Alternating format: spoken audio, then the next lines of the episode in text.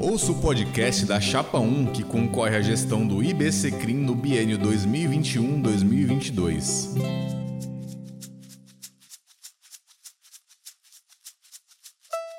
Rafael Serra, formado em Direito pela PUC, pós-graduado em Direito Penal Econômico pela GV, mestre em Ciências Jurídico-Criminais pela Universidade de Coimbra, em Portugal, e doutor em Processo Penal pela Universidade de São Paulo.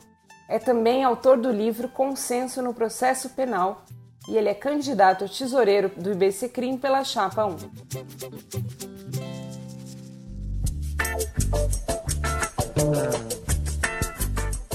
A Chapa 1 tem como proposta criar um fundo financeiro para oferta de bolsas e outras políticas de inclusão.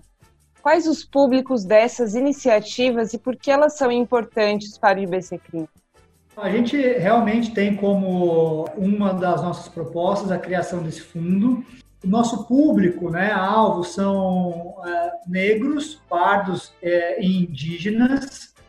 E isso é muito importante para o IBCCRIM, para que o conhecimento acadêmico de ciências criminais que é produzido dentro do Instituto, com palestras internacionais, aulas de professores europeus, americanos, tanto da América do Norte como da América Latina, que isso seja levado gratuitamente à população negra, indígena e parda, coisas que muitas vezes são acessíveis exclusivamente mediante pagamento ou cursos que são caros, e o IBCCRIM quer difundir esse conhecimento para esse público-alvo que eu mencionei.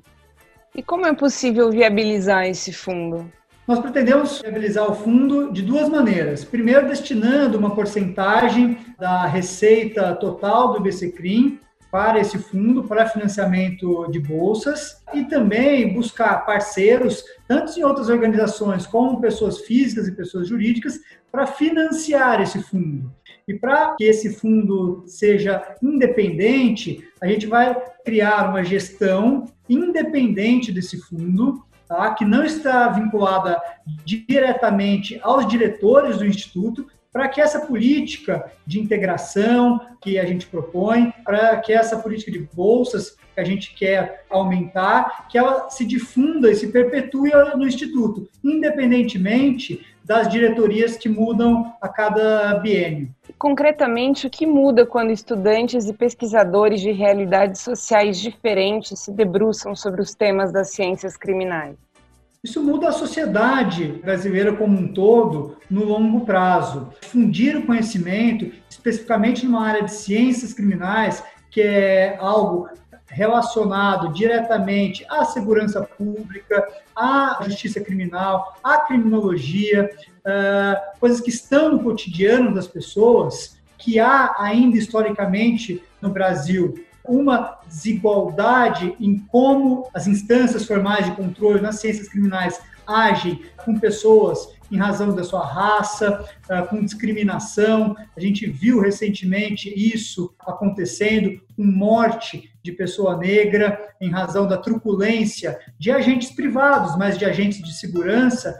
Então, a disseminação do conhecimento acadêmico, do estudo das ciências criminais a nosso público-alvo vai auxiliar a mudar a sociedade com relação a todos esses tipos de injustiças que acabaram por, historicamente se enraizando no nosso país. Qual é o papel do tesoureiro do IBCCRIM?